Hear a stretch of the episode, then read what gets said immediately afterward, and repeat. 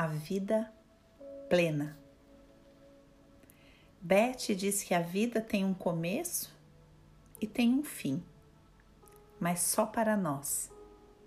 Porque em verdade ela flui interminavelmente para além dos muitos que a possuem por algum tempo, dos que ela pega e depois larga, e daqueles em quem ela entra e de novo sai. Eu trouxe essa reflexão para conversarmos sobre ciclos. Nesse momento onde todo mundo conversa sobre ciclos, sobre encerrar ciclos e abrir ciclos, eu quero te perguntar: será que esses ciclos são tão verdadeiros assim? Ou melhor, será que eles são necessários? Será que não existe uma vida que flui interminavelmente para além de nós? Será que nós não teremos muito mais sucesso se nos entregarmos a uma pulsação da vida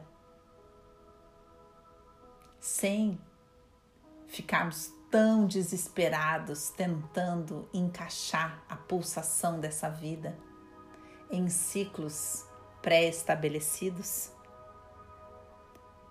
Será que os ciclos de vida e morte que pulsam em nós e através de nós se submetem a ciclos de calendários? Será que esses calendários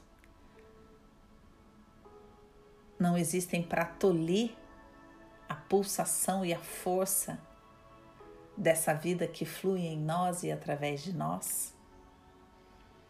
E se você estiver no meio de um ciclo, no ápice da força, se cobrando encerrá-lo, porque alguém diz que é hora de encerrar os ciclos.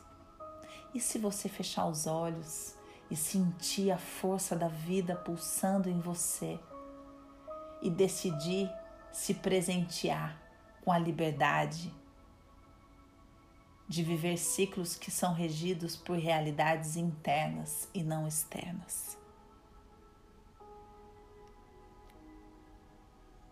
E se você não estiver no momento de encerrar nada, mas na verdade de colocar toda a sua força em algo que você está bem no meio? Se olharmos dessa maneira, a vida abrange.